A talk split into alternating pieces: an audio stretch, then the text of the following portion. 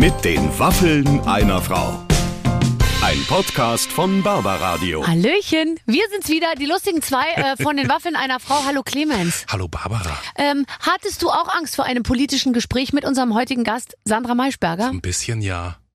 Das hatten viele. Und ganz viele kamen vorher nochmal zu mir rein. Du bitte dran denken, nichts Partei parteipolitisches, nichts mit Wärmepumpe, nichts mit Robert Habeck. Ja. Ich so, sag mal, seid ihr verrückt? Sandra Maischberger ist heute da. Mit dieser Frau kann man über alles sprechen. Ja, und vor allen Dingen hat sie uns Sachen erzählt, die ich für immer behalten werde, wenn ich demnächst in Berlin auf der Straße unterwegs bin als Fußgänger und dann kommt so eine Rollerfahrerin und nietet einen fast um. Es könnte Sandra Maischberger sein. Ja, sie ist ein rücksichtsloser Verkehrsteilnehmer. Das habe ich mir sofort so vorgestellt. Die ist so lustig und hat auch richtig Lust gehabt in dem Gespräch, Dinge von sich zu erzählen, die man, glaube ich, so wirklich noch nicht gehört hat. Das finde ich auch so super, weil ich kenne die immer nur so in ihrer einstündigen Show. Ja. Und dann weiß man vorher und nachher gar nichts mehr. Aber wenn ihr diese Folge hört, so viel über Sandra werdet ihr vorher nicht gewusst haben. Und deswegen hören wir jetzt einfach mal rein in die wunderbare Sandra Maischberger Ausgabe von Mit den Waffeln einer Frau. Viel Spaß! Liebe Freunde da draußen, heute bei mir ein Gast, der bereits jetzt angefangen hat, sich zu beschweren über die Umstände. Es sei nicht gemütlich, wir seien nicht recht. eng genug zusammen. Dabei, ähm, dabei finde ich bin überhaupt froh, dass sie überhaupt da ist. Ich hätte es auch in einem ganz anderen Gebäude Ja. äh, gemacht. Hauptsache, sie ist bei uns. Sandra Maischberger. Danke für die Einladung. Und ja, es ist ungemütlich. Es war früher so kuschelig hier. Man saß nebeneinander in einem winzigen Kabuff. Man hatte Tuchfühlung. Ja. Jetzt ist zwischen uns eine Scheibe Ja. und äh, jede Menge Technik. Ich fühle mich äh, ganz äh, Ich verladen. weiß, aber mit dieser Technik könnten wir äh, bis zum Mond äh, fliegen. Findest du nicht auch das Mikrofon? Also für mich ist Ton.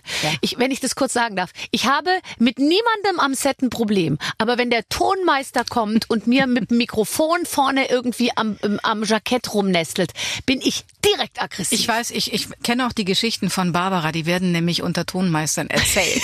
die gehen dann so, dass man mit einem Tonapparat an Barbara rangehen will und sie verkriecht sich in ihrer Maske und da wird nur ein Türspalt aufgemacht, eine Hand kommt raus, schnappt sich das Gerät und sagt, das machen wir selber. Ja, naja, weil äh, der kommt dann immer und sagt dann, wo sollen wir den Ton befestigen? Tragen Sie einen BH? Da sage ich selbstverständlich nicht und lassen Sie das mal meine äh, äh, Sorge sein, ja. Äh, und so diese Ja, Ton, Ton. ich Ich, ich, ich habe überlegt, mir was zu implantieren in die Nase oder ins Ohr oder so. Es wird Ja, sich das lohnen. kommt die KI, du weißt. Irgendwann mal brauchst du das alles nicht mehr, weil dann bist du sozusagen schon der Ton. Das wird schon, das wird kommen. Aber ich meine, es ist, also es gibt diese Fragebögen, bei wem werden sie sich irgendwann mal am Ende des Lebens entschuldigen müssen. Mhm. Da stehen bei mir auch ganz oben die Tonmenschen. Ach, ist ja, Ja, weil das, weil das einfach jedes Mal schwierig ist. Also ich kann du, den Kanal gerade nicht finden. Ich müsste mal kurz an den Ton ran, höre ich immer nur. Und dazu muss man jetzt den Leuten, die nicht wissen, wie das funktioniert, man hat so ein kleines Pack, immer irgendwo natürlich Mhm. ja, unter den. Klamotten, Du hast ja Kleider an. Ja. Ich, deswegen habe ich ja inzwischen wieder nur Anzüge an. damit man leichter damit ich einfach diese ganze Tongeschichte nicht mehr irgendwie in einem Säckchen hinter an meinem Hintern hängen habe. Sandra Maischberger trägt, trägt den Anzug nur, um Tonmeistern einen Gefallen Ganz zu tun. recht. Das ist überhaupt nie eine optische Entscheidung gewesen. Also ich habe das dann in der Corsage teilweise verbaut und Ja, dann kommt der Corsagen. und sagt, müssten wir noch anschalten. und dann habe ich einmal Schönste, was ich erlebt habe, war, ich ging auf die Bühne, nachdem ich natürlich aufwendige Tonchecks und so gemacht habe. Mhm. Ich ging auf die Bühne, der Ton war nicht an. Ich ging runter vor der, von der Bühne und sagte, dieses Arschloch am Ton. Und das war, da hat Das er dann voll aufgezogen. Das war voll zu hören in der ganzen Halle. Ja, siehst du, also aber, aber du wolltest ja gerade sagen, dass du Ton eigentlich magst. Also Ja. außer der, der Technik offensichtlich scheint dich das äh, anzuziehen. Ja, Radio zieht mich an und ich finde, du bist doch eigentlich, ähm, du bist ja, du warst ja auch beim Radio, oder? Du hast eine so lange Zeit her, eine ja. schöne Stimme. Oh, das ist aber nett von dir. Ehrlich, mit deiner Stimme kannst du richtig Geld verdienen. Meinst du, ich sollte Geld verdienen endlich? okay. Oh, Nee. okay. Ich finde wirklich, du hast, äh, du hast eine Radiostimme, der ich gerne zuhöre, weil sie ist sanft und trotzdem kompetent. Dabei mache ich gar kein Radio mehr. Aber lustig ist es, wenn die Leute mich auf der Straße erst dann erkennen, wenn ich rede. Dann drehen die sich plötzlich um und sagen, ach, ich wusste es doch, ist doch Frau Maischberger. Und ich denke immer, okay, ich bin im Fernsehen. Ja. Ich, ich hänge mein Gesicht in diese Kamera und sie erkennen mich an der Stimme. Dann denke ich mir, okay, irgendwas mit dem Gesicht hat nicht funktioniert. Ja, doch, äh, mit echt deinem schade. Gesicht funktioniert so ziemlich alles, Ah. finde ich, wenn ich dich so Oh, anschaue. du jetzt siehst aus wie eine reiche Nur weil Frau, diese die aus dem Gröbsten raus ist, wenn ich dir das sagen darf heute. Wirklich? Ähm, Sandra Maischberger trägt ein camelfarbenes Jackett darunter, eine Seidenbluse. Wo gehst du denn noch hin? Ich habe du noch einen gemacht Kanzler? für dich. Ja, Also ist es so, das sind lauter Dinge, die ich ja nicht mehr selber einkaufe, sondern die sind sozusagen für mich gekauft worden von meiner Stylistin mhm. und ohne die ich ja keinen Schritt mehr tue, weil ich es hasse, einkaufen zu gehen. Mhm. Und irgendwann mal hatte ich das alles in der Sendung an. Und ich äh, greife jetzt morgens immer in meinen Schrank und hole mir Sachen raus und denke mir, wenn ich zu Barbara gehe, ziehe ich mir was Ordentliches an. Ja, weil wir ja auch mitfilmen. Genau. Stimmt, ihr filmt ja mit. Ach ja. Da läuft's. Und sag mal, gibt es auch Momente, genau. wo du dir was nicht Ordentliches anziehst? Ähm, ja. Echt? Aber du siehst doch bestimmt immer so aus wie jetzt. Mindestens so wie jetzt. Nein. Gestern zum Beispiel war ich den ganzen Tag zu Hause. Mhm. Und ähm, da hatte ich äh, was Unordentliches an.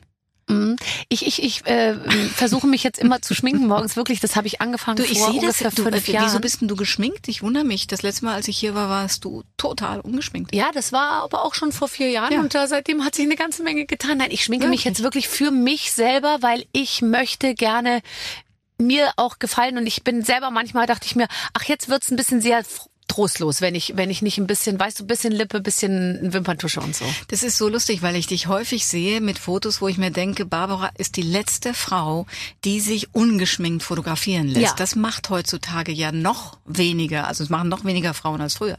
Und du bist eine der wenigen, wo ich immer mal wieder ungeschminkte Fotos entdecke und ich freue mich jedes Mal. Ja, ich, weil, weil weißt, ich will nicht so eine Fallhöhe kreieren, die dann auch Fallhöhe. von der Presse ausgenutzt wird im Sinne von, so, jetzt zeigen wir euch mal, wie es wirklich ist, weißt mhm. du? Und wenn du selber da schon fütterst vorher, dann wird nie dieser schlimme Moment kommen, wo man sagt, oh Gott, das hätte ich mir so nicht vorgestellt, weißt du?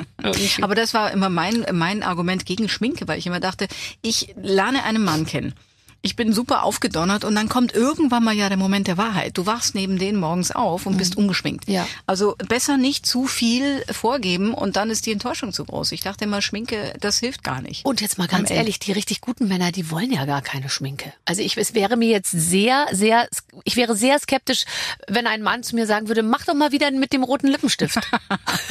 das stimmt. Das war. Ja, ich, jedenfalls mein Mann, glaube ich, ist, legt da keinen gesteigerten nee. Wert drauf. Ja, aber man will doch auch, du willst doch nicht in so einen glossy Erdbeerglossmund da irgendwie reinküssen. Also das, obwohl, das geht nicht. Nein, ja okay, wir können nicht für alle Männer sprechen, aber die, die wir kennen, äh, da schließen wir das jetzt mal aus. Sowieso aus der Nummer raus. ja genau. Äh, über übers Alter sprechen wir gleich.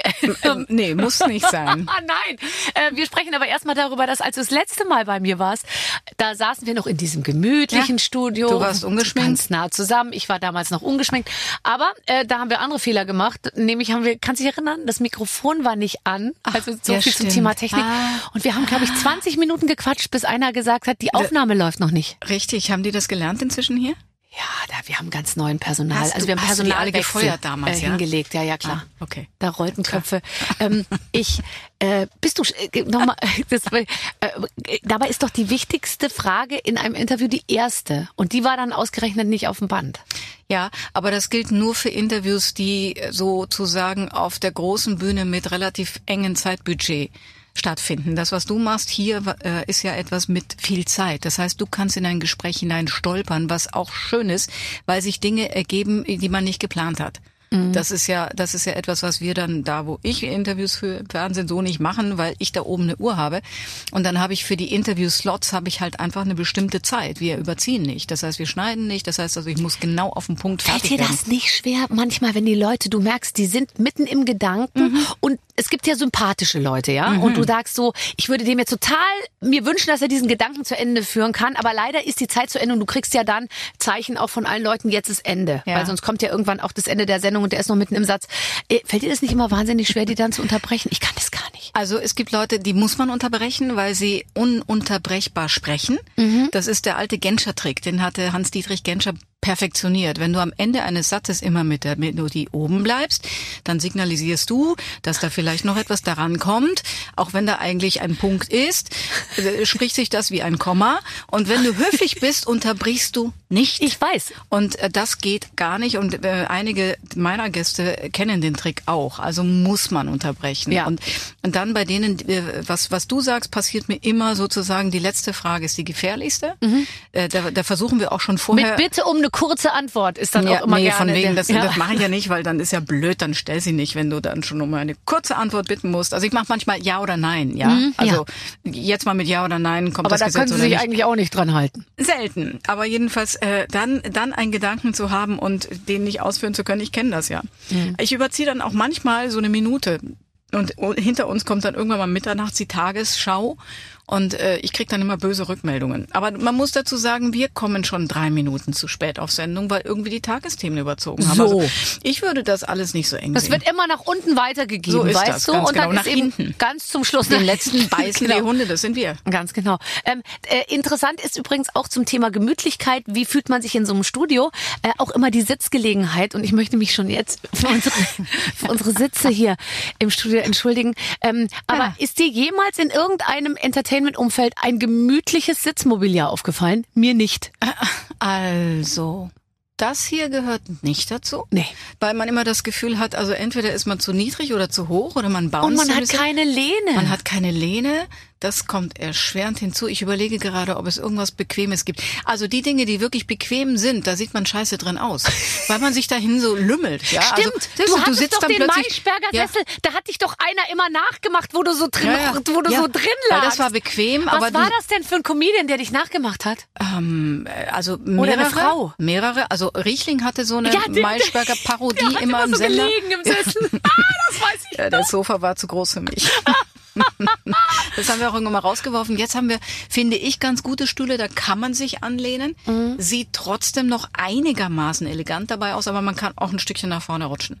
Also das ist eigentlich ganz gut, was wir da jetzt haben. Aber eigentlich ist es, äh, entweder ist es bequem, dann ist die Körperhaltung nicht gut. Das hier ist ja gar nicht so schlecht, weil das ist ja so ein Ja, ja, man, so man kann so ein bisschen die Oberschenkel aufstellen und dabei rutscht der Speck so ein bisschen nach hinten. Und wenn man jetzt von vorne von uns ein Foto machen würde, würde es wahnsinnig gut aussehen, ehrlich gesagt. Ähm, unbequeme Sitze bringt mich auch äh, zu äh, meiner Sendung Verstehen Sie Spaß, bei der du auch letztens warst. Und da Oh ja. hatte ich mir übrigens auch, bevor es losging, habe ich gesagt, ich wünsche mir Sessel. Ich will nicht dieses immer gleiche halbrunde Sofa, was von Wetten das über Chartshow bis hin zu, ich weiß nicht was Wer, wer wandert. da schon alles drin Oh. vergammelt ist.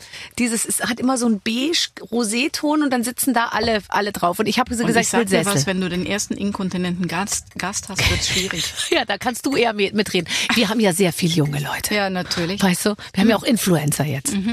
Und ähm, da habe ich gesagt, ich will Sessel und dann haben die mir so, wir nennen die nur Wal ähm, Nilpferdzähne, haben die so gebaut. Die sehen wirklich lustig aus und da kann man auch nicht richtig drauf äh, sitzen und die gaukeln Weichheit vor und wenn du dich von oben drauf fallen lässt, dann sind die ganz hart.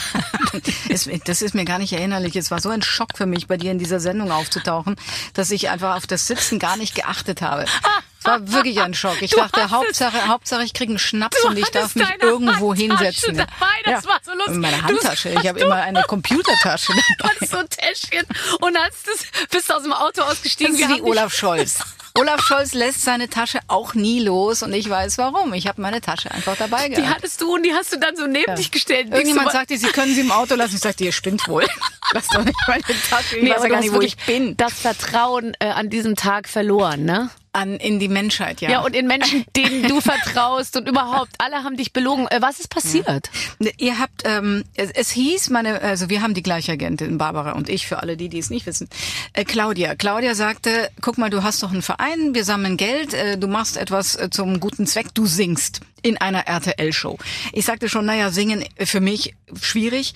Ähm, geht's nicht anders, wenn er sagte, gut, dann wirst du besungen in einer RTL-Show. Ich sagte, besser. okay, Ja. wenn es denn sein muss, irgendetwas, es wird eine Überraschung passieren und es ging um Singen oder was. Ich weiß gar nicht mehr, was sie genau gesagt hat, aber ich wusste, ich gehe zu einer RTL-Show und äh, dazu wurde ich erstmal eingekleidet und äh, um da hinzukommen, wo ich eingekleidet wurde, kam ein Taxifahrer vor meine Haustür gefahren, der von Anfang an so eine nervige Figur war, dass ich wirklich, ähm, ich, also ich weiß, dass ich, also ich, ich, ich weiß ja jetzt, wie kurz die Strecke gewesen wäre. Es wären 20 Minuten gewesen. Nach 20 Minuten begann ich echt nervös zu werden.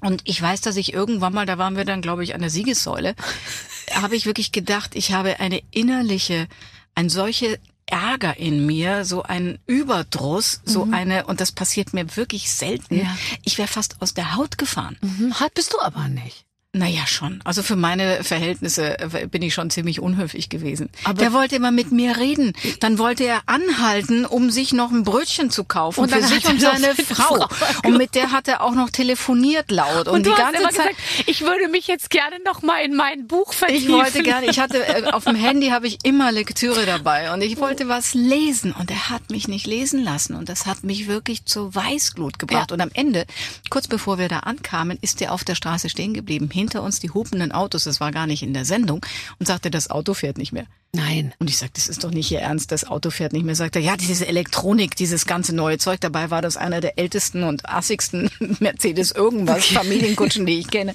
Und der blieb einfach stehen und dann fuhr der so in 10 Stundenkilometer Geschwindigkeit bis zum 10. Nichts, nicht, das ist nicht das Richtige für dich. Nee. Nee, ich weiß. Nein. Aber bist du nicht auch jemand, der sowieso bei, bei, also ich bin wirklich jemand, ich bin, ich verliere selten die Kontenance nur bei Ton und bei Taxi. Und bei mir ist es auch so, man weiß ja, wo man von A nach B kommt. Und dann ist bei mir so, es gibt so eine bestimmte Art von Leuten, die, die biegen dann einfach mal links ab. Ja. Und nicht, weil sie einen betrügen wollen, sondern es gibt zwei Arten zu fahren. Aber jeder vernünftige Mensch fährt geradeaus. Ja. Und die fahren links. Dann weiß ich schon, da habe ich schon eine leichte Vor, wie soll ich sagen, Vorreizung. Geht dir das auch? Und dann Ich gebe ich so Kommandos. Hier Ja. jetzt noch drüber. Sie können hier links, es ist ein grüner Pfeil. Ich- und dann machen die Fehler, wo dann ganz schlimme Sachen passieren, weil die sich von mir so getrieben fühlen. ja. Und du bist dann schuld, wenn der Unfall oder der Fahrradfahrer überfahren wird Genau. und genauso wird es irgendwann mal kommen. Ja, nee, da Also, halte ich mich zurück Das, das Problem ist, also ich versuche es mittlerweile als buddhistische Übung, weil ich ja ohnehin Mhm. ein Besserwisser bin, was beim Autofahren angeht. Also ich glaube auch, wenn ich mich jemals, mein, mein Mann und ich uns trennen, dann ist es während einer Autofahrt, weil wir uns da einfach überhaupt nicht verstehen. Ähm, er fährt immer zu schnell. Aber jedenfalls ist es so, ich bin wirklich, ich bin so eine äh, äh, Kontrollfreak. Was ist denn der, der weibliche F- Controletti. Controlettini. Controletta? und Freak auf weiblich? Äh, Freakin. oh. Ich weiß- ich ich bin weiß nicht, ob wir das jetzt Kontrollfreaking. Gendern müssen. Anyway, bitte, bitte vergebt uns, dass wir da jetzt in der Kürze der Zeit nicht die weibliche Form finden. Ja. Die weibliche wäre ja noch wahrscheinlich einfach. Aber jedenfalls, ich habe immer das Gefühl, ich weiß es besser. Was für jeden Fahrer, der mit mir in einem Auto sitzt, glaube ich, echt die Höchststrafe ist. Und ich versuche mich jetzt mittlerweile zu bremsen und nichts zu sagen. Es reicht ja schon, so mir zu sagen, ah, hier rechts, interessant. kann ich mir nicht verkneifen. Ey, Kann ich mir nicht verkneifen. Und ich sag dann auch manchmal, hier ist Zone 50. Nee. Und die nächste Ampel kriegen wir noch, wenn wir wollen. Ja, ich, ich dagegen muss immer dann für die armen Fahrradfahrer, die fast überfahren werden, eine Partei ergreifen. ja. Ja, und ich meine, manchmal sind sie einfach auch wirklich selber schuld und dann sage ich aber immer ganz geduldig, also jeder, äh, der auf dem Fahrrad sitzt, äh, sitzt nicht im Auto und damit entspannt er hier die Staustrecke. Aber Ja. das kommt nicht gut an. Aber das, ähm, das heißt ja, dass du offensichtlich dann auch ab und zu mal aufs Fahrrad steigst. Ja, aber in der Stadt mache ich es wirklich ungern. Also da fahre ich eher E-Roller. Ich weiß nicht warum, aber ich fühle mich Viel- auf dem E-Roller viel sicherer. Na klar, Sandra. Viel sicherer. Ja, ich kann auch inzwischen einhändig fahren, hat mir mein Sohn beigebracht. Fantastisch. Guck mal, Mama, ich kann einhändig fahren. Auf dem E-Roller. Es macht riesen Spaß. Ich bin noch nie E-Roller gefahren. Nee, ist nicht dein Ernst. Bitte. Da muss man sich eine App runterladen, ne? Eine. Du brauchst vier oder fünf, damit du sie alle bedienen kannst. Das geht ganz gut. Oh Gott, damit Das ist fantastisch. alle bedienen kann. Naja, ich kann dir auch die Unterschiede zeigen. Zum Beispiel Berlin hat ja Kopfsteinpflaster. Mhm. Wenn du den teuersten Roller nimmst, das ist der von Lime, der ist wirklich teuer. Mhm. Aber der hat die schönen, fetten Gummireifen. Das ist das. Beste auf... Fühlt sich ungefähr so an, als würde man sich zu Hause auf die Waschmaschine setzen. Nein, Nur, es ist einfach so, dass habe. du keine Gehirnerschütterung bekommst, wenn du fährst. Das ist nämlich der Unterschied zu den anderen. Also danach Na, kommt du wohnst ja im Osten, da ist ja Tier Düdüm, ist zu langsam, finde ich. Es dauert einfach ewig, bis die App dann anspringt. Bolt und Voy sind eigentlich ganz fein. Also es gibt eben unterschiedliche und ich fahre sie alle gerne. Ich finde ja fantastisch. Also äh, da, da, da bin ich, da bin ich tatsächlich äh, raus. Aber ich glaube, da wo ich wohne, da fährt auch kein. Da ähm, gibt's nichts bei dir da draußen das, wahrscheinlich. ne? da, doch, ich wohne genau an so einer Ecke, lustigerweise, wo es, da, da ist es wirklich so, wenn Leute mit dem Drive Now äh, zu uns gekommen sind, dann konnten die bei uns vor der Tür gerade noch absperren, aber wenn da kein Parkplatz war und sie mussten 50 Meter weiter, Da dann keine ging's da, ging's Ja. da nicht mehr. Dann das ist, da aber das ist Grenze. meine Welt. Ich habe ja, ich habe ja wirklich mein letzte, mein letztes Auto hatte ich in München. Das war 1991. Wirklich? Dann Und ich danach nach Hamburg nie nie wieder. Ich hatte kein eigenes Auto. Also mein der Jan hatte noch ein paar Jahre lang ein Auto, da bin ich ab und zu mitgefahren. Aber ich bin seit 30 Jahren mehr oder weniger ohne Auto. Das Also ich fahre Auto. Ich fahre viel Auto, wie ich finde. Also diese ganzen Carsharings und solche Dinge. Mhm. Aber ich habe kein eigenes Auto und ich brauche es nicht. Phänomenal. Naja, warum? Nee, braucht man wirklich nicht. Ist auch, glaube ich, heute nicht mehr so. Weißt du noch, wir haben schon mit 17 Führerschein Natürlich. gemacht, um den mit 18 zu kriegen. Natürlich haben wir mit 17 angefangen. Das ist nicht mehr so. War, ja gut, aber ich war ähm, in München, Garching bei München und es gab zwischen München und Garching einen Bus, der fuhr, wenn es gut ging, jede Stunde und abends ab elf gar nicht mehr. Mhm. Das heißt also für diese Art von, von Lage war das Auto essentiell. Ja. Also heute fährt da eine U-Bahn raus, fantastisch. Äh, geht, kannst du gar nicht schneller zum äh, Marienplatz kommen als mit dieser U-Bahn. Aber damals gab's diesen ollen Bus und das Auto war Freiheit.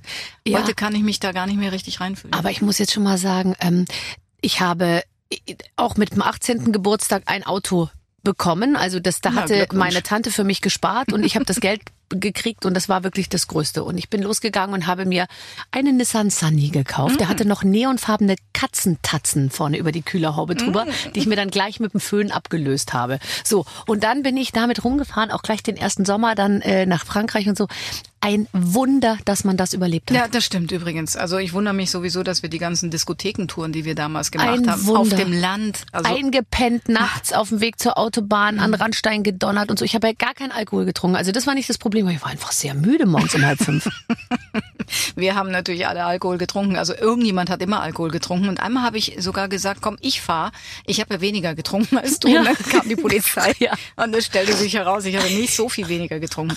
Das war wirklich, also die ersten Jahre waren wild, das stimmt. Aber es war auf dem Land eh Glückssache, hatte ich das Gefühl, wer an dem Baum landet und wer nicht. Ja, klar. aber man es hat sich das nicht, man hat sich das nicht klar gemacht. Überhaupt nicht. Und ich erinnere mich noch, ich war in Südfrankreich mit meinem Auto und ich fuhr da auf dieser Küstenautobahn und dann war man ja auch immer viel zu schnell und dann mit durchgedrückter Kupplung, weißt du, in die Kurve rein und so. Und dann hat, das hat man alles überhaupt nicht überrissen. Dann haben sie mir auch gleich in den ersten, in der ersten Ferienwoche haben sie mir das Fenster eingeschlagen und haben das Handschuhfach durchwühlt. War, war natürlich überhaupt nichts drin.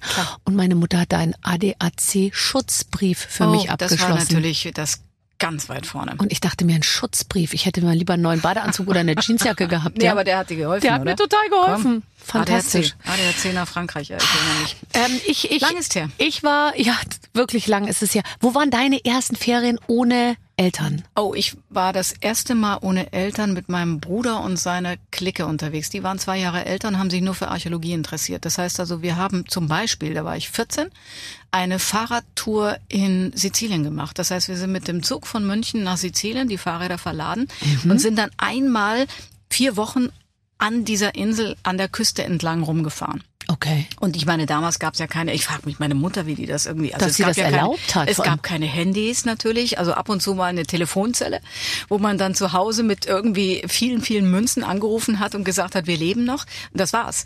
Und wir sind, äh, wir sind vier Wochen da ähm, einfach mit dem Fahrrad äh, durch Sizilien gefahren. Fantastisch. Und äh, altes Gemäuer und aber so, erinnerst du noch irgendwas anderes außer alten Säulen? Gemäuern. Ich habe, ich hatte dabei drei grüne Bücher, der Herr der Ringe.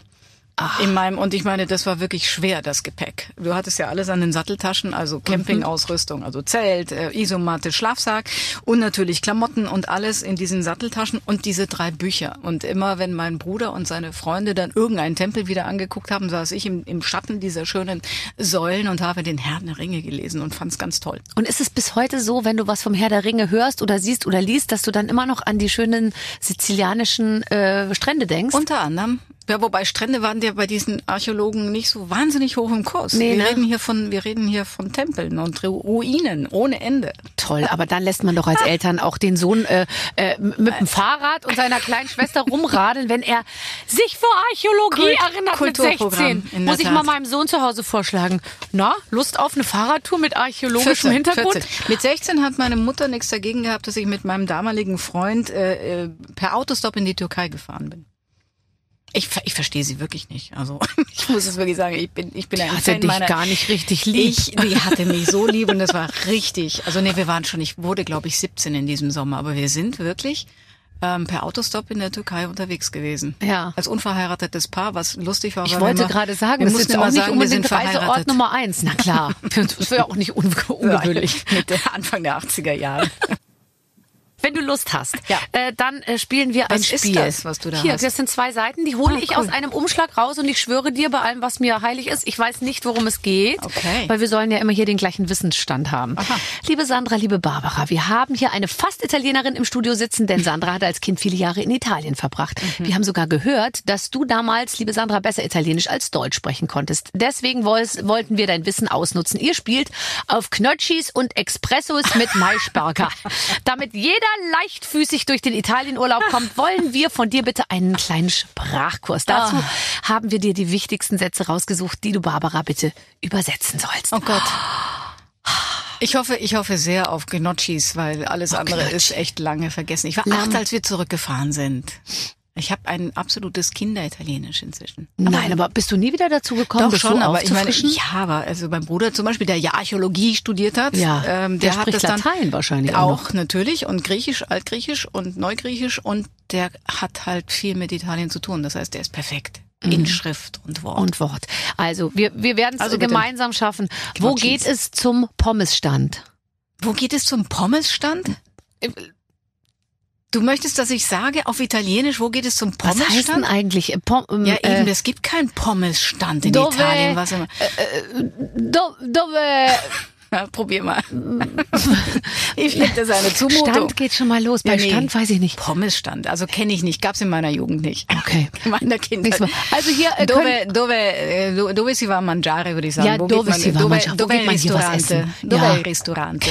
dove si va mangiare? Po, po, pommes la, pommes, fritti. la Pommes fritte. La Pommes Ich weiß fritte. gar nicht, was Pommes frites heißt auf Italienisch. Das gehört zu meinen Wissenslücken. Pommes frites, Fritti. gibt's das? Pommes fritti. Also Le Pommes fritti heißt sie fritte. nicht. Le, le, le Pommes fritte. Keine Was Ahnung. heißt denn Patati fritti? Patate fritte? Du hast sowas von recht. Patate fritte. Ja, wieso sagst du das nicht gleich? Dove si può mangiare patate fritte?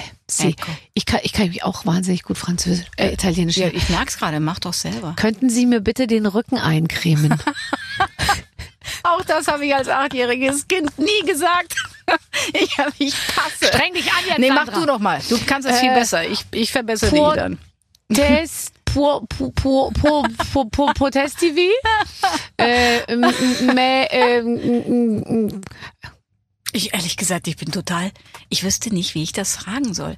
Mi può mettere la crema sul... mettere la crema Nein, nein, nein, nein, das ist ganz, das ist ganz schlechtes Italienisch. Ich bin raus. Mi puoi mettere la crema, Nein, sagt nein. man. Also die Creme nein, nein, nein, machen das ist auf. ganz schlecht. Mettere ist immer ich bin, legen, ich bin stellen, so schlecht in solchen Sachen. Immer wenn ich etwas machen soll auf den Punkt, Ja. habe ich einen Blackout. Also bitte mach das nicht mit Oh, mir. okay. Das ist ganz furchtbar. Weißt du, als ich In mal Italiener il dorso, no, Il das kann man- cremare. Nein, das ist ganz- In das ist cremare il dosso. Nein, das stimmt wahrscheinlich Dosso überhaupt klingt nicht. aber eher nach Po. Ja, nee, Dorso ist der Rücken. ist der Rücken. Als ich mal Italiener La kennengelernt schiena. habe, La schiena. Bitte. Ich bin jetzt wirklich Da wird total. gleich nervös, ja, ich gehe. Ich gehe raus. als ich mal in Italien war und äh, äh, auf junge Italiener getroffen äh, bin, da, da hat er immer zu mir gesagt, vuoi venire nella mia camera. Ja, also ob ich mit ihm dachtest, in ob- seine Kimmer und ich immer, ich glaube, der will mich fotografieren. Ich dachte immer, ist ein Fotograf, ein junger Fotograf, der ich bin kurz davor entdeckt zu werden Ja, und so. das aber war's ich, dann auch. Um dann auf Nummer sicher zu gehen, bin Du, ich. du bist zu blond für einen Urlaub in Italien. Ja, aber das ist heute auch nicht mehr so. Aber ich war, ich hatte eine, eine meine beste Freundin, mit der war ich eben in Italien. Wir waren zu zweit, sie lange blonde Haare. Mhm. Und ich habe mich gefühlt wie einer der Musketiere, der hinten mit dem Schwert immer irgendwie die, Italiener, die da dranhängen, Ja. abhaute von Ja. den langen blonden Haaren. Ja, ja. Also für die wäre in Cremare, ich, keine Ahnung, wie man das sagt. Ich habe noch äh, den einen Rücken schönen Satz. einschmieren. Noch einen schönen Meine Satz Güte. ihr, was, wer, wer hat Darf sich sowas ausgedacht? von ihrer langen Bratwurst abbeißen? Viel Spaß. Ich versuche alles. Ich versuche, dass sie nicht geht, aber, aber ich kann es nicht versprechen. Darf ich mal von ihrer langen Bratwurst abbeißen? Ich passe. Posso? Posso? Und, ähm, Potrei. Potrei. Per ähm, favore. Per favore. Was heißt abbeißen? Ja, eben. Ba ähm, es ist schwer. Ich weiß es nicht wirklich. Okay. Ernsthaft? Ja, so lernst du Tut- nie jemanden nee, kennen in Nein, Italien. definitiv keine Bratwurst in Italien. Das ist einfach, wie du siehst, völlig unangemessen. Das kann ich dir auf Bayerisch, könnte ich dir das sagen, aber nicht auf Italienisch. Sie- es gibt keine Bratwurst in Italiener, Italien. die kennen mal von ihren Bratwurst Ja, genau. Da kann ich, kann ich mal von der Wurst was haben. Von der Wurst. ähm, du bist ja auch, du musst ja auch gar nicht Italienisch können. Du warst ja Danke. in Bhutan. In Bhutan. Bhutan. Bhutan. Bhutan. Bhutan, keine Ahnung. Ja, was jetzt? Bhutan, ja. Bhutan. Ja, Also, Bhutan. Ähm, ähm, wo, Da- wo es auch keine Bratwürste gibt. Nee. Was gab's denn da zu essen? Ja, interessante, ähm, interessantes Essen, meistens irgendwie etwas mit Reis und man Farne in, ähm, in Jackkäse. Oh. ähm, ähm, unterschiedliche äh, Fleischgerichte, also Mhm. Rindfleisch hat man gegessen, Hühnchen und ja, aber auch einfach nur ähm, Reis. Also Viel Reis. ich höre, ich meine zwischen den Zeilen herauszuhören, dass du nicht wegen der kulinarischen Spezialitäten dahin gereist bist. Wie muss man sich Ferien in Bhutan vorstellen? Das sind keine Ferien, damit fängt das schon an. Das war eine Reise. Mhm. Also Ferien ist du, oder Urlaub. Du fährst irgendwo hin, legst dich äh, irgendwo an Strand genau. und liest. Und das hier war eine Reise, die wir auch gemacht haben, weil wir äh, wandern wollten. Also Trekking, also äh, in die Höhe. Bhutan hat 7000 Meter hohe Mhm. Boah, Berge. okay. Also das ist da quasi eingeklemmt zwischen Indien und Tibet. Mhm. Und da nehmen die Berge so Anlauf. Und äh, dahinter sind dann die 8000er und davor eben die 7000er von Bhutan. Bhutan ist äh, 750.000 Menschen groß und so dick wie Baden-Württemberg. Also gar nicht so groß, aber es hat eben unterschiedliche Vegetationszonen, also von Dschungel bis eben ähm, äh, ja Gletscher. Und das ist, also es war wahnsinnig eindrücklich da zu laufen, weil da ist viel erorts nichts. Ja, viel Umgebung. Viel Umgebung, viel Natur. Genau. Ich find's toll. Also ich ähm, habe so Bücher, wo so äh, ja eben so wirklich sehr naturbelassene Gegenden und eben auch auch die Menschen, die dort leben und so gesagt werden. Und die Bhutan Botaniker, Bhutanesen, Bhutanisten, Botanesen, Botaniker. Oh Gott, Barbara. die Botaniker äh, sind mir da als äh, als ganz Botanesen. besonders ähm, ähm, äh, also ganz besonders aufgefallen irgendwie, glaube ich, wahnsinnig schöne Tracht und ähm, Sehr schöne Trachten. Ich, ich finde auch echt schöne Menschen. Mhm. Also ich, ich mochte die, also wir sind ganz weit oben gewesen, da gibt's das Volk der Laya, die, die sind sehr derbe schon, weil die einfach auf 4000 Laya? Metern, die Layas, ja, Mhm. weil die auf 4000 Metern äh, leben und das ist schon sehr karg und sehr äh, kalt und sehr, sehr, ähm, ja, also das ist jetzt nicht so das reiche Leben, sondern das ist eher äh, ärmlich eigentlich. Ähm, aber es war, es war, war sehr beeindruckend. Also es ist sehr teuer, das muss man dazu sagen, weil Bhutan hat erst in den 70er Jahren überhaupt sich aufgemacht für Touristen. Und die Regierung bestehend aus dem König und äh, einem Parlament, vor allem eben aber aus dem König, die sagen, jeder, der hier herreist, äh, der muss bestimmt äh, Geld dalassen. Also pro Tag zahlst du dann eben 200 Dollar pro Person. Da ist dann drinnen das, das Hotel. du an den König direkt oder oder Nee, das geht Gott sei Dank nicht an den König, sondern äh, dann doch auch an die Menschen, die dann da sind. Also du äh, zahlst halt, du kannst nicht ohne Guide dich bewegen. Also du brauchst immer jemanden, der da mit dir geht. Ähm, du wirst dann gefahren und es gibt die, also alles ist inklusive, wenn du so willst. Das Essen, so. das Hotel, der Guide, die Ah, Fahrt. Und dafür okay. zahlst du eben dann. Aber das ist doch fantastisch. Ist das eine Art von sanftem Tourismus? Die hätten sich mal die, die, die Österreicher und die Ja. Italiener an der einen oder anderen Stelle abschauen können. Genau deswegen haben sie es gemacht, weil sie geguckt haben, in Nepal ist halt sehr günstig und Mhm. da gibt's unglaublich viel Tourismus und sehr viel Backpacker-Tourismus und das wollten die in Bhutan nicht. Und dann haben sie dann einfach so eine Art von äh, Preisrestriktion draus gemacht. Ich finde es ja immer so lustig, wenn man selbst als Tourist irgendwo hinfährt und sich gleichzeitig wahnsinnig darüber aufregt, wie viele andere da noch sind. So Ich Deutsche. drückte mich letztens in London irgendwie an einem Sonntag durch die Straßen da. Alles war voller Menschen und habe mir so die ganze Zeit gedacht, was machen die denn alle hier und Ja. so. Und dann ist mir aufgefallen, na ja gut, da wahrscheinlich das gleiche wie ich. Sie sind eben auch hier, um sich diese Stadt anzuschauen. Hast du dir die ABBA-Show angeguckt? Nein, ich war bei König der Löwen. Ach nein, hör auf, da sind die ABBA-Avatare. Ich hätte gedacht, das musst du gucken. Ja, ich weiß, aber ich dachte mir, wir waren ja mit den Kindern und so, und dann dachte ich mir lieber erstmal König der Löwen, weil das, Ah. das fängt einen irgendwie so ein. Wirklich? Und, ähm, und bei, aber jetzt da, ich wusste nicht, inwieweit das eine richtige unterhaltungsgespielte Show ist. Ist ja nicht, ne? Das ist wie ein Konzert, ja. Es ist ein Konzert, nur Ich dass sie weiß. halt nicht echt sind. ich weiß. Ich glaube, dann würde ich eher in Mama Mia erstmal gehen mit den Kindern, so, damit die das irgendwie. Wie alt sind die Kinder? äh, 10 und 12. Ah, okay, ja, das ist zu kurz, Weißt äh, du, zu dann- klein für, äh, zu jung für Ja. ABBA, ja, stimmt schon. Ja, ja, klar. Ja. Bist du aber? Ich war früher aber und ich habe jetzt wirklich für diese Show mir Tickets gekauft, weil ich mir, äh, ich wollte das mal sehen. Ich wollte gerne wissen, wie das ist, wenn du da eben äh, nicht lebendig auf der Bühne stehst und doch lebendig singst. Und es ist fantastisch, oder? das muss, also ich weiß es nicht, wir fahren erst im Oktober hin, aber ich habe mir das jetzt mal also gedacht. ich habe nur das Beste das gehört. mal angucken. Und Ja, es ist ich ja auch eben. die Hoffnung, sage ich mal, von uns beiden, äh, dass man, dass wir auch, du musst dann jetzt Dienstag und Mittwochs überhaupt nicht mehr erscheinen. Du kannst, äh, du kannst vielleicht einfach ein, ein Hologramm von dir schicken demnächst. Ich habe mir gerade Peter Gabriel in der Waldbühne angehört und er sagte, die Avatare von ABBA sind 20 Jahre jünger oder 30 Jahre jünger. Was ihr hier seht, ist mein älteres Avatar. Während ich mit nacktem Oberkörper und Sixpack in der Karibik liege, schicke ich euch meinen glatzköpfigen 20 Jahre älteren Avatar auf die Bühne. Das war sehr lustig, weil da nur alte Menschen waren in diesem Konzert. Ja, natürlich. also alte Menschen, sag ich mal, halt so wie wir. so wie wir, genau. Also man sitzt dann da und denkt sich, Gott, sind die alle alt? Und dann sieht man sich selber auf den Fotos hinterher und denkt sich, ach ja, guck mal, ich falle jetzt aber auch gar nicht wirklich auf. äh, Das ist wirklich diese, diese Konzerte, die, also wir machen diese ganze Tour äh, zwischendurch immer ähm, mit, mit Leuten wie eben Peter Gabriel, Phil Collins und, ähm, und es ist schon so, dass man äh, doch völlig unter Rentnern ist. Ja. Ist so. Ja, ja, klar. Aber wirst du jetzt nicht auch immer häufiger gefragt, wann du dich zurückziehen möchtest aus dem Showgeschäft? Nee, weil ich nicht im Showgeschäft bin. Ja, Ich bin ja in einem Geschäft, wo ja Menschen älter werden können. Also, Inzwischen auch Frauen. ehrlich gesagt. Politik. Ehrlich gesagt, ich finde, ich bin das auch. Also ich habe jetzt, finde ich jetzt einfach mal. Mal gucken, was die Herren in den dunkelblauen Anzügen sagen, die darüber bestimmen. Ähm, Wir nein, tragen aber schon gar keine dunkel. Entschuldigung, ich esse Schokolade. Sorry, liebe Zuhörer. über Schokolade werden wir gleich noch sprechen. Aber die tragen ja auch gar keine Anzüge mehr heutzutage. Nee, die tragen alle so blaue Hosen äh, hochgekrempelt mit weißen Turnschuhen. Offene Hemden und sowas. Ja, ja, da ist unheimlich viel passiert. Ähm, aber äh, ja, genau. Mal, du kannst alt werden in deinem Job und ich kann eigentlich, finde ich, auch alt werden in meinem Job, weil das auch. erwartet auch mein Publikum. Ich glaube, wenn ich jetzt aufhören würde, alt zu werden, wenn du weißt, was ich meine, ich denke mir manchmal, ich würde mir so gern das hier alles wegoperieren lassen, ja? d- Den Hals Oh meinst Gott, du, ja? der Hals ist schlimm. Wenn ich meinen Hals, guck mal, ich kann deinen dran ziehen, da bleibt er so stehen. Oh Gott, Du nicht, du, hast, du schaust, du schaust bombastisch ich mach das nicht. Ich Ach, zieh- du meinst ich einfach zieh nicht an dran meinem ziehen, oder? Hals. Ich sollte mal hinten ziehen eher. Und da hat mir jetzt der Schönheitschirurg gesagt, also zwei bis drei Monate falle ich aus, wenn ich das operieren lasse. Du hast einen Schönheitschirurg. einen Schönheitschirurg des Vertrauens, ja? Ja, weil ich dem ab und zu vorschlage, was hältst du davon, wenn ich meinen Bauch, wenn wir das hier zusammennehmen, ein Und da- Gummi drum machen, Mhm. Und dann? das wegschneiden, was übrig ist und den Ja. Rest nach innen Und vernähen. was sagt er dazu? Geht nicht, hat er gesagt.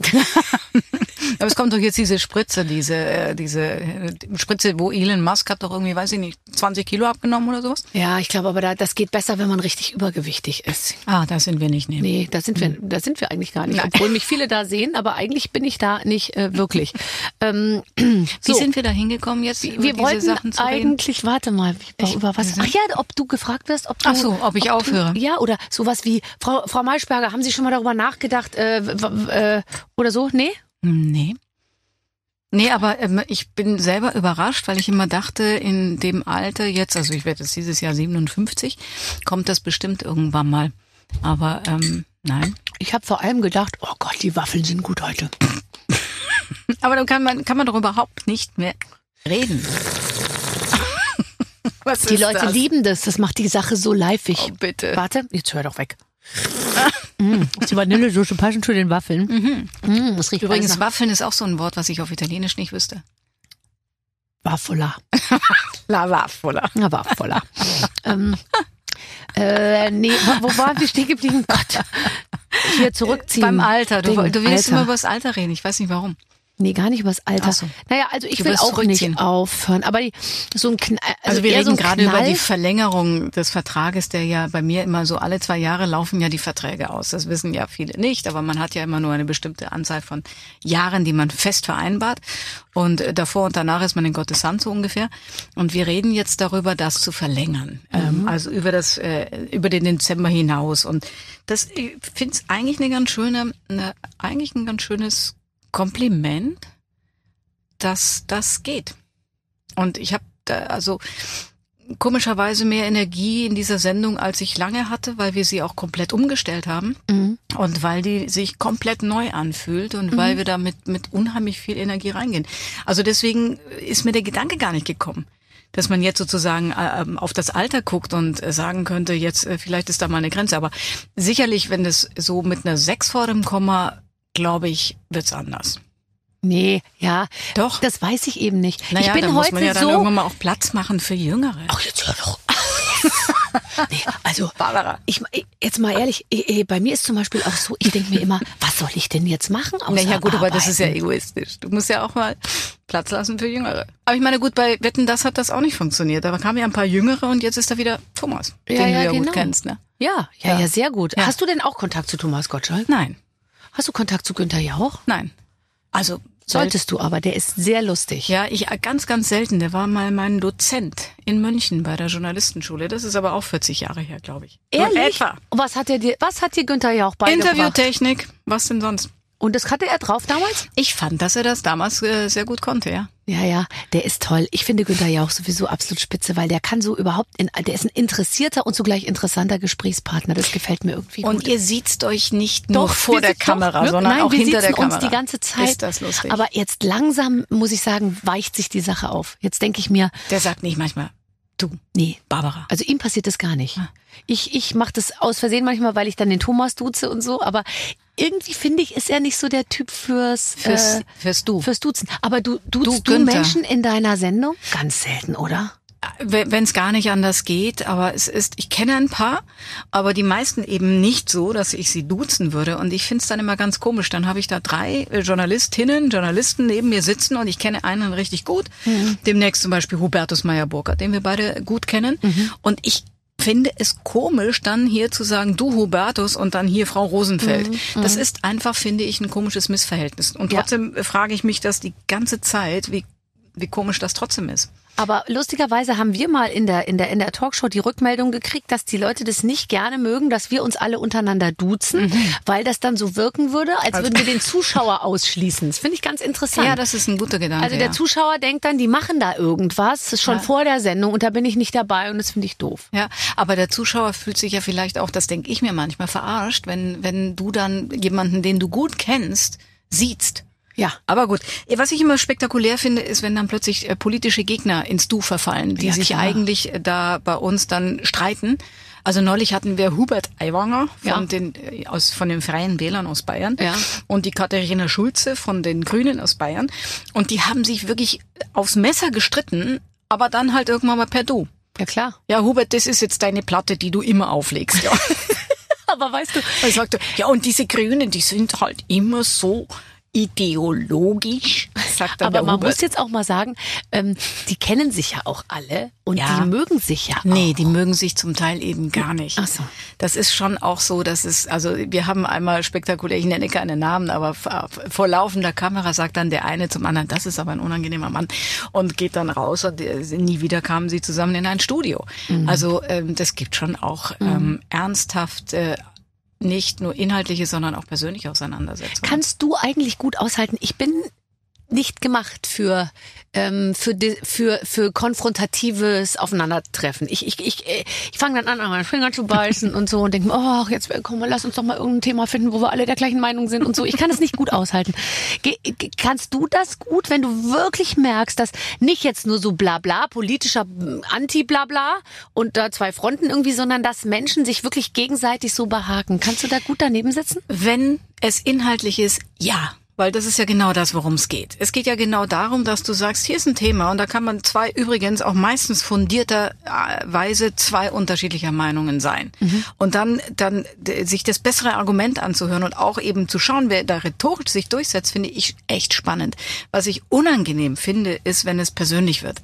Das finde ich total unangenehm. Weil Erlebt man ist das so, immer häufiger oder wird das wird, Nee, das ist eigentlich immer gleichbleibend gewesen. Ich meine, wir machen das, äh, in den 80er Jahren haben wir live aus dem Schlachthof gemacht. Da haben sich die Leute schon wirklich Arschloch genannt vor laufender Kamera.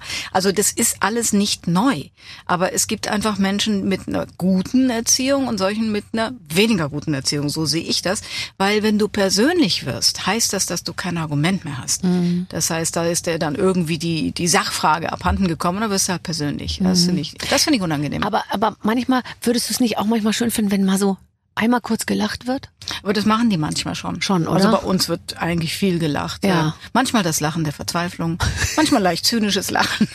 Ich, ich hatte ja letztens den Frank Blasberg hier, der mir von seiner Rente erzählt hat. Ah ja, Und so genau, er viel stimmt. mit dem Hausboot jetzt und so. Ah, der ein Hausboot auf dem Rhein oder wo? Ja, der fährt damit Wirklich? richtig durch die ganze Das ist Welt. gefährlich auf dem Rhein, oder? Ja, ja, das, das hat- haben wir nicht besprochen. Also er hat so getan, als wäre, hätte er das alles im Griff.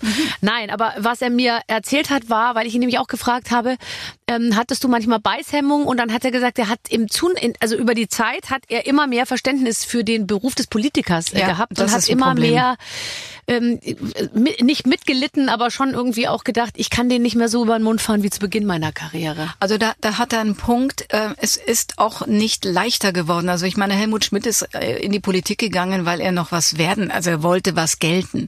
Also damals hast du noch was gegolten, wenn du Innensenator wurdest von Hamburg. Und heute hast du das Gefühl, du gehst in die Politik und alle treten äh, schon mal per se äh, auf dir rum, weil du in der Politik bist, weil Politik so etwas Mieses ist. Und das, glaube ich, verbunden eben mit der kompletten 150 Grad Verfügbarkeit und äh, sieben Tage die Woche Präsenz und Kommunikationsmuss. Das der ist schon, Bild-Zeitung. ja, ja, das ist schon, also ich, ich äh, habe, ich kenne dieses Gefühl, dass man anfängt, Verständnis zu entwickeln und trotzdem ist das natürlich auch falsch, weil äh, das sind mildernde Umstände, die eigentlich nicht gelten dürften. Aber ja. Ja, verstehe. Hm. Wenn dir jetzt ein Schokoladenhersteller einen ähm, Werbevertrag anböte, würdest du ja sagen, oder? Ich habe, ich habe, äh, ich würde Nein sagen, aber es hätte mir schwerfallen. Ich sage, ich mache keine Werbung, logischerweise nicht, habe ich noch nie gemacht. Aber ja, es gäbe drei Marken, da wäre ich schwach. Das ist Kinderschokolade, das ist Nutella und das ist Milka. Und weil es drei sind, kann ich sie auch nennen. Man hat Absolut. mir immer gesagt, eine kannst du nicht nennen, aber Ganz drei. genau. Nee, so, aber jetzt das hast du hier noch breit aufgestellt. Haribo hast du hier noch rumliegen und die Brause. -Dinge. Ich liebe ja die Brause, Brause. Ehrlich. Äh, da Das der, wird zu bitter. Ja, eben, genau, im Magen auf. Wenn du Mm. dann vielleicht noch eine kleine Cola Light drauf trinkst, dann passiert das wie bei diesem Mentos-Experiment, weißt du, dass Nee, dann das. Sprudel so aus den Ohren raus, rauskommt. Ähm, dabei liebst du äh, natürlich ähm, sehr gutes Essen eigentlich, aber es ist interessant, weil meine Redaktion, die sind ja die, die machen das ist jetzt du du arbeitest ja mit einer Redaktion ich arbeite auch mit einer Redaktion Und die meine schreiben dir dann Redaktion immer auf. schreiben mir Sachen Rede über dich mit- auf und ähm, was dir dann machen Schokolade. nee die die lesen dann die hören sich dann einen Podcast an und unglücklicherweise haben sie sich bei dir den äh, Podcast Toast Hawaii unserer ähm, Freundin Bettina Rust angehört und da geht's nur um Essen deswegen Ja. weiß ich jetzt alles über dich was das Thema Essen angeht mal, äh, Matze Knob hatten wir einen Podcast gemacht, wo ich dachte irgendwann mal, ich muss jetzt als Studio verlassen, weil ich werde hier therapiert. Das dauerte auch zwei Stunden. ja Unglaublich. ja ja klar War trotzdem eine interessante Erfahrung. Na sicher, also so ein Podcast Aber- ist ja häufig auch ganz lange über was reden, was eigentlich uninteressant Völlig. ist. Und, äh, und, und das auch gern zu dritt oder so. Und dann auch mal bei den Themen verweilen, Männer. wo man, wo man von, von vornherein weiß, hier passiert nichts mehr, hier Ja. passiert nichts mehr. Aber es geht. Aber da wurde viel über SZ-Schnitten gesprochen, über Lakritz, über Kinderschokolade. ähm, und da hatte ich das Gefühl, schon da hatte ich das Gefühl, Schokolade spielt eine große Rolle in deinem Leben. Das tut es. Also ich glaube, dass, dass die Einstiegsdroge für mich tatsächlich Schokolade war. Also ich ich halte ja Sucht für ein Verhalten, nicht eben davon abhängig, wonach du süchtig bist, sondern Sucht ist, wenn du nicht Nein sagen kannst. Also äh, bevor ich anfing zu rauchen zum Beispiel und dann lange nicht Nein sagen konnte nach der ersten Zigarette, war es natürlich die Schokolade. Also ich habe eine, eine Packung Kinderschokolade und ich kann die, wenn ich anfange, esse ich die komplett. Es, ich kann nicht anfangen, das geht. Also einfach gar nicht. Ja, das, geht. ist aber immer so. Das ist aber, ja auch bei jeder. aber einmal anfangen und dann bin ich durch. Und Es- das ist, glaube ich, etwas, was in der Kindheit entstanden ist durch Schokolade. Und das mit dem Rauchen war schwierig. Ich musste da wirklich äh, richtig dran arbeiten, wieder aufzuhören. und jetzt bist du weg davon. Ah ja, schon lange. Und denkst du manchmal, da, Nein, das ist schön, wer jetzt das ist interessant. Neulich saß ich irgendwo draußen und ich roch so eine Morgenzigarette. Morgenzigaretten Oh. riechen anders. Furchtbar. Erster Zug, finde ich, riecht wahnsinnig. gut. Entsetzlich. Ich, ich habe mich fast übergeben. Ich dachte, wie konnte ich aber ich glaube, das machen nur die Raucher. rauchen? Ja, das, weil ich bin ja nicht Gar Raucher nicht. und rauche aber jetzt manchmal so mit, Wirklich. weil ich jetzt so ein Bedürfnis nach Rausch habe. Oh, aber Das kriege ich Ja, nur mit Zigaretten besser Hast du hin mal mit als mit jemandem, Alkohol. ich, ich wollte gerade sagen, hat hier mal eine Rauschberatung gemacht? Ach so, meinst du?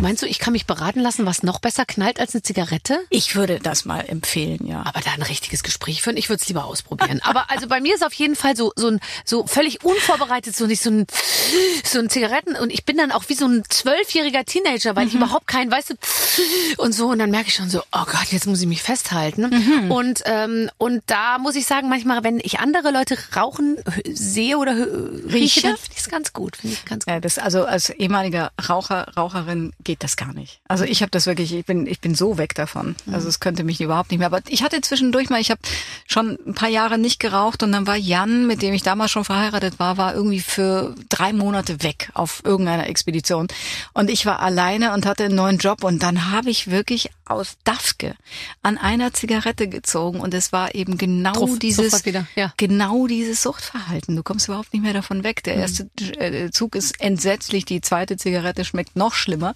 und dann Da fragst muss man du, sich zwingen. ohne, ohne dass irgendetwas äh, dich davon abhält, fragst du nach einer dritten Zigarette. Und das war also wirklich äh, spektakulär. Und ich habe gedacht, das kann nicht sein. Sehr gut. Ich möchte noch über ein Thema mit dir reden, wirklich mal ein er, er, er, ernsteres, weil ich mir, ich habe mir aufgeschrieben, Unabhängigkeit geistig und finanziell. Wenn wir jetzt mal bei der finanziellen Unabhängigkeit bleiben, die du ja also par excellence wahrscheinlich seit deinem 16. Lebensjahr Nein. lebst oder aber zumindest hast du ja extrem früh auch angefangen. Ich habe angefangen zu arbeiten. Ich, ich wollte mir den Führerschein verdienen. Und übrigens hatte ich kein Auto bekommen, sondern habe dann das Auto von meinem Vater am Anfang immer mal ausgeliehen. Das war aber keine gute Idee. Nein, nein, ich wollte meine, meine Eltern haben zum Beispiel gesagt, Führerschein äh, kriegst du nicht. Also äh, musst du dir schon irgendwie selber verdienen. Und dann habe ich angefangen, eben neben der Schule einen Job zu machen, ja. Ja, ja, und äh, da hast ja bis heute auch nicht mehr ähm, Aufgehört aufgehört, diesen, diesen Job zu machen und hast wahrscheinlich auch zwischendurch nicht ein einziges Mal darüber nachgedacht, diesen Job für eine Zeit lang an den Nagel zu hängen, oder? Doch, ich habe mit meinem Mann ja eine die Abiturreise nachgeholt. Da waren wir, da war ich äh, 30. Ja, so in etwa. Wirklich. ich war, Du, glaube ich wir machen 28. jetzt die Abi-Reise kurz vom 60. Ja, Geburtstag. Weil, weil ich- alle, mein, mein ganzer Freundeskreis nach der Schule hat irgendwie ein Jahr Ja, ja. lang vor sich hingedümpelt oder auch noch länger, weil sie studiert haben oder so getan, als ob. Und ich habe dann, ich habe ja angefangen zu arbeiten mit 19 und habe irgendwie durchgeknallt. Und dann habe ich irgendwann mal gedacht, so jetzt aber oder nie. Habe diesen Mann kennengelernt, der ja genau denselben Gedanken hatte. Und dann haben wir uns ausgeklinkt. Das war dann eben acht Monate äh, Reisen. Okay. Und nichts tun. Und das war eine echt interessante Erfahrung, weil ich hätte gar nicht gedacht, dass ich das kann. Ohne Struktur, gell? Ohne Strukturen, das war fantastisch. Davon könnte man süchtig werden. Ja. Hm. Ach ja, aber, aber dazu braucht man mehr Disziplin, finde ich, als Schokolade zu essen. Also kein, äh, ohne Struktur zu leben, finde ich, erfordert die höchste Disziplin. Du musst es einfach mal beginnen. Ja. Also ich kann es nicht. Äh, Für mich ist äh, Struktur wichtig, aber ich glaube, wenn ich mich wieder, wenn ich mich ausklinken würde, ich würde es, glaube ich, wieder lernen. Ja, aber das, das müssen wir auch lernen. Also Meinst für mich du? ist das, glaube ich, schon äh, was, was oben auf meiner Liste steht. Ohne Struktur wieder so einen Tag angehen und genießen, auch wenn ich merke, ich habe so einen hohen Anspruch an mich und meine Effizienz. Ähm, dass ich, dass ich, Ich- das wirklich kaum aushalte. Ich habe gestern Abend mich dazu gezwungen, zwei Stunden lang meinen Koffer aus und dann einen neuen wieder einzupacken. Zwei Stunden. Ja, nein, aber weißt du so, la la la, ach, hier ist ja eine rote Hose, die hat ja noch nie an. Und da ist ja noch der Zettel dran, oh, die krieg ich gar nicht zu. Äh, Wieder ausgezogen so. Das habe ich einfach zwei Stunden lang gemacht. Ist und das Meditation, mir, ja? Äh, und habe dabei Musik gehört, random. Kennst du das, wenn du deine Playlist random einfach und da random. kommt dann Shostakovich Klavierkonzert mit äh, Amy Winehouse und aber. schlimmerweise auch dann zwischendurch eigene Songs von mir, die ich dann immer vorspule, weil ich es nicht anhören kann. Aber Aber wirklich. dann denke ich an. mir, mein Gott, war das jetzt toll? Ich habe zwei Stunden lang einfach Zeit verplempert, verstehst du? Also ich, ich weiß, was du meinst. Ich bin eher so, dass wenn ich wirklich keinen Plan habe, dass ich dann so in den Tag hineinlebe und dann ist der Tag plötzlich vorbei. Und das ist ganz komisch. Und deswegen ist, also für mich ist Planen schon besser, abgesehen davon, dass ich wahnsinnig gerne plane. Ich würde jetzt zum Beispiel gerne mal einen Sommerurlaub planen und ich komme aber nicht dahin, weil ich einfach äh, noch keine Idee habe, was wir in diesem Sommer machen. Also, aber ich eigentlich ist das. Nee, das ist mir, nee, also in den Norden im Sommer zu fahren, das ist mir zu gefährlich. Ich brauche schon ein bisschen Sonne. Schon ein Aber Schweden hat Sonne. Ja, ich Darf man weiß. jetzt gar nicht so laut ja. sagen, sonst kommen alle. Meine Ja. Schwiegermutter sagt immer, sag, es gibt ganz viel Mücken, es ist Ja, sehr ja. teuer und Das- es ist immer kalt. Also Mücken hat es auf jeden Fall. Aber Mücken hat's in Berlin auch. Ja, aber deswegen Berlin muss man ja verlassen im Sommer. Okay, aber ich. hat Italien keine Mücken? Doch, Italien hat auch Mücken, aber je näher du an das Meer kommst, also je stärker der Wind ist, äh, dann äh, je weniger Mücken, weil die bläst es dann einfach weg. Wind hast du in Schweden. also ich kann dich nicht ich, locken, ich, ich seh würde wahnsinnig gerne, äh, also ich plane sehr gerne. Also ich, äh, für mich ist das Struktur eben eine, einen Plan zu haben und in dem Moment, wo der steht, fühle ich mich dann innerhalb dieses Planes dann auch so, dass ich mich fallen lassen kann. Mhm, verstehe. Verstehe. Aber Wirklich. es stimmt schon, was sich auch äh, bei mir empfohlen hat, einfach über die letzten Jahre, einfach mal ein Datum festlegen und sagen, so hier, da passiert jetzt was irgendwie, weil sonst dattelt man ja auch so rein und dann am Ende ist nichts mehr übrig von der Zeit, ne? So ist es. Also insofern eine Reise wie die nach Bhutan, da hast du dann irgendwie tatsächlich was, also da, da kommst du nicht in die, äh, wie, wie soll man es fallen lassen, weil du einfach tatsächlich von A nach B läufst, weil du von, von morgens dann aufstehst und am Abend musst du auf dem Berg sein und das, das finde ich aber sehr ähm, angenehm. Ich finde zum Beispiel sehr gerne, äh, also wenn ich das sagen darf, ähm, äh, und da sind wir nochmal bei der Unabhängigkeit. Ich liebe es ja, wenn der Mann plant und ich bin plus eins. Oh. Bei solchen Reisen. Sonst nicht. Das geht gar nicht. Sonst nicht. Aber ich finde es total toll, wenn der Mann sagt, um 17 Uhr passiert das und So morgen früh um hast du? 9 fahren wir da und Ah, dahin. du, so einen Mann hast du? Ja, und das Wow. finde ich super. Okay. Weil ich würde nämlich sagen, ich glaube, morgen früh um neun fahren wir dahin und dann würde ich um zehn vor neun da sitzen, wäre noch nicht angezogen und hätte Kaffee in der Hand und würde mir denken, vielleicht machen wir heute einfach gar nichts. Und dann würde ich nämlich aus Bhutan zurückkommen und wäre nur im Zelt gesessen mit dem Nee, Kaffee geht und hätte nicht. nichts gesehen. Nee, nee, in Bhutan wirst du durchgeplant. Da kannst du gar nichts, kannst du gar nichts anderes machen. Okay. Ähm, also, äh, aber was ich, was ich einmal dich fragen wollte, was raten wir denn ähm, diesen ganzen wunderbaren Frauen da draußen, die alle äh, unabhängig sein wollen und Kinder kriegen wollen und äh, äh, ein erfülltes Leben Tja. führen wollen?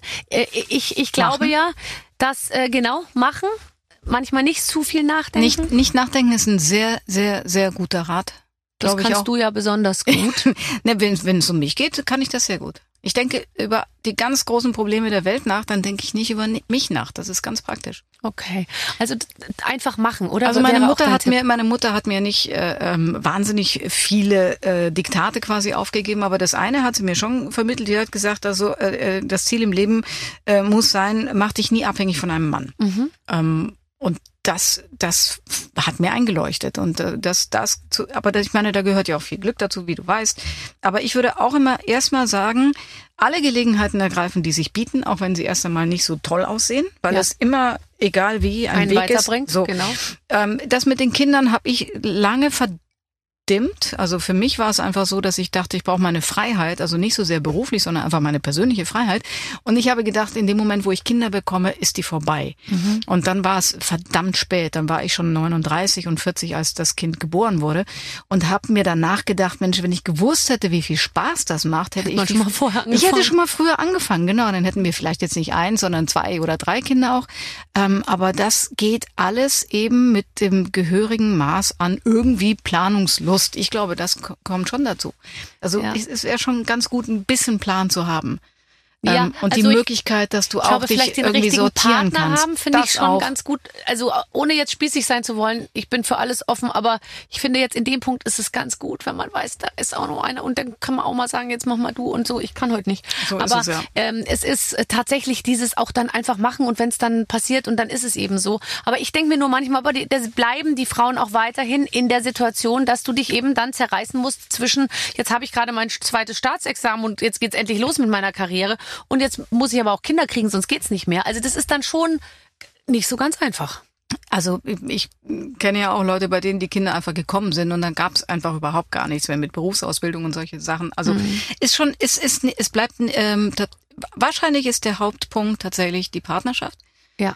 Ähm, mit einer guten Partnerschaft kannst du sehr vieles machen. Ja. Ähm, ohne wird's wirklich schwierig. Gute Partnerschaft heißt ja auch, dass du dir zu Hause die Sachen auch aufteilen kannst. Ja. Ähm, und wenn das nicht gegeben ist, dann wirst du, glaube ich, äh, stranden, weil dann, ähm, egal wie viel du verdienst, bleibst du dann am Ende mit einem totalen Übermaß an Betreuungsinfrastruktur, äh, Und Infrastruktur, was ich auch ja. nicht, was ich nicht in Ordnung finde, glaube Nee. ich. Nee. Also, gut. wir sind uns einig. Ähm, Sind wir das? Ah, ich finde schon. magst du auch eigentlich Kinderschokolade? Ähm, ich habe sogar, und jetzt kommt's, und das ist wirklich kein Witz, mal für Kinderschokolade Werbung gemacht. Warst du auf der Schokoladenpackung drauf? Ähm, nein, das hätte das waren ich nur, nur Jungs, oder? nur, ja, aber das, ist- das ändert sich gerade. Die, die, die, ja, die bauen da gerade am Computer irgendein Zwischenwesen zusammen, glaube ich, dass, dass sich jeder angesprochen fühlt von der, von der Ah. Oh. zukünftigen Kinderschokoladenverpackung. Aber ich kann dir Ah, sagen, okay. ich bin extra nach Südafrika gereist, um dort an einer deutschen Bushaltestelle auf einen deutschen Bus zu warten. Das sah nämlich das äh, elaboriertes Skript vor, um, äh, um dort einen Riegel Kinderschokolade zu essen. Ich war Testimonial, aber ich kann mich irgendwie nicht erinnern, dass die mich zugeschüttet haben. Aber mit, warum bist du dafür nach Südafrika gefahren? Ja, das frage ich mich bis heute, weil da angeblich äh, war Das da Licht ist viel, so schön. Das Licht ist so schön und Natürlich. das war viel günstiger da zu drehen, aber die hatten einen deutschen Bus nach Südafrika gebracht. Das war aber war lange schon vor Greta 20 Thunberg, Jahren. oder? Ja, bist du wahnsinnig. Also, geht ja gar nicht. Nein, nein, nein. Ah, Sandra, Das war's, ne? das war's. Kannst du mir noch mal eine Sache sagen? Diese ganzen Sachen hier, Barber Radio, wenn ich da jetzt drauf drücke auf diese Knöpfe, die Ja. auf diesem Bildschirm vor mir sind, Ja. was passiert dann? Ähm, dann, also dann kommt entweder, also es gibt verschiedene Knöpfe. Ich hasse Sport.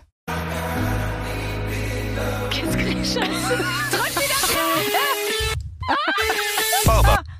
Ich hasse Sport. Ja, äh, okay, ich wollte nur wissen, was hier passiert. bei mir und es ist jetzt kein Witz.